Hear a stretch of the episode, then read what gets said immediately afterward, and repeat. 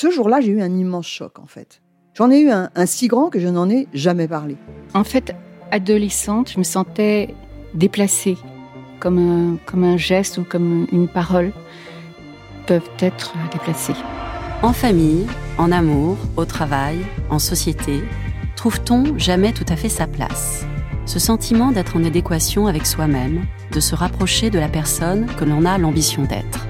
Une carrière pertinente qui nous rend heureux, un entourage qui nous aime pour ce que nous sommes, une vie qui nous ressemble ou tout du moins nous trahisse le moins possible. Parfois, ce sentiment de cohérence arrive vite, parfois plus tard, quelquefois jamais. Le plus souvent, il se déplace par vagues. Je suis Marion Ruggieri et dans le podcast Les Vagues, un tout nouveau podcast de Elle, j'interrogerai des personnalités sur le moment où elles se sont senties à leur place pour la première fois, mais aussi le moment où elles se sont senties déplacées. Je me rendrai chez elles ou dans un lieu cher à leurs yeux pour qu'elles me racontent ce jour fondateur où elles se sont dit ⁇ Là, je suis bien, je suis là où j'ai toujours voulu être, et c'est moi. Découvrez et écoutez les vagues à partir du 24 octobre sur toutes les plateformes de podcast. Bonne écoute. Hiring for your small business? If you're not looking for professionals on LinkedIn, you're looking in the wrong place. That's like looking for your car keys in a fish tank. LinkedIn helps you hire professionals you can't find anywhere else, even those who aren't actively searching for a new job but might be open to the perfect role. In a given month, over 70% of LinkedIn users don't even visit other leading job sites. So start looking in the right place. With LinkedIn, you can hire professionals like a professional. Post your free job on linkedin.com slash people today. C'est mon histoire, le rendez-vous iconique du magazine Elle. Les lectrices racontent leurs aventures les plus folles et les plus émouvantes. J'ai attendu son amour pendant 18 ans.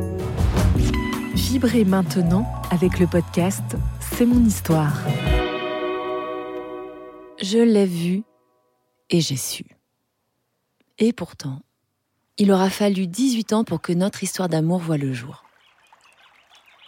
La première fois que j'ai rencontré Pierre, c'était chez un ami commun à la campagne, j'avais 22 ans. De loin, j'ai vu ce grand escogriffe, 1m98, les pieds dans le ruisseau en maillot, le torse blanc, les avant-bras bronzés. Euh, rien de très sexy. Mais une sensation m'a immédiatement enveloppée, une intime conviction qui échappait à toute raison.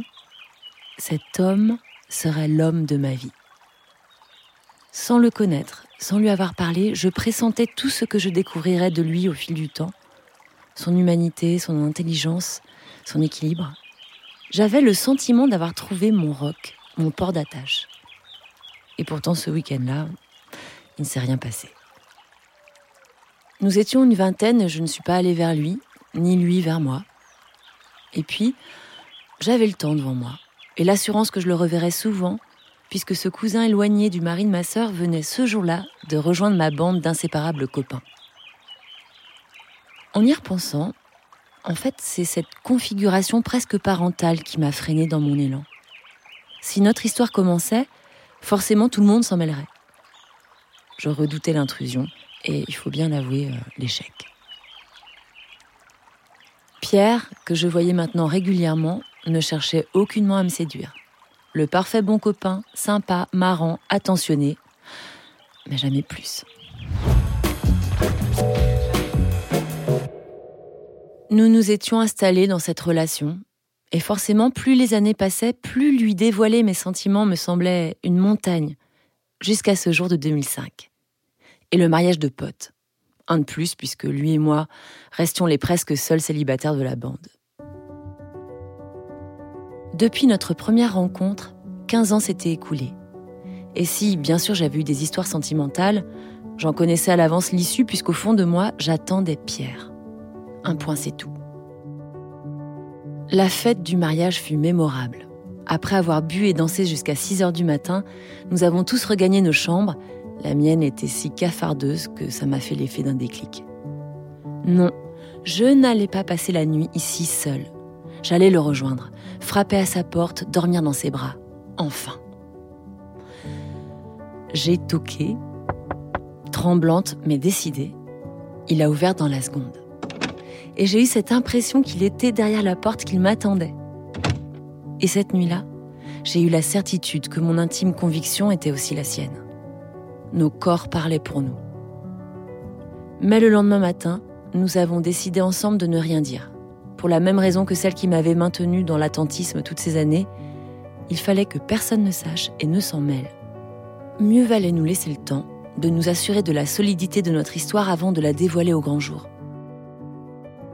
Il avait été décidé qu'après le mariage en Italie, on allait poursuivre le voyage avec trois copains, dont Pierre, se faire un périple dans la péninsule.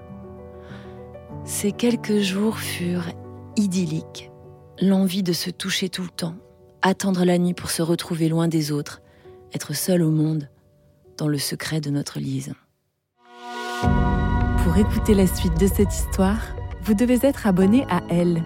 Nous vous proposons une offre 100% numérique ou une offre avec votre magazine livré chez vous chaque semaine. Faites votre choix sur la page l.fr/slash abonnement.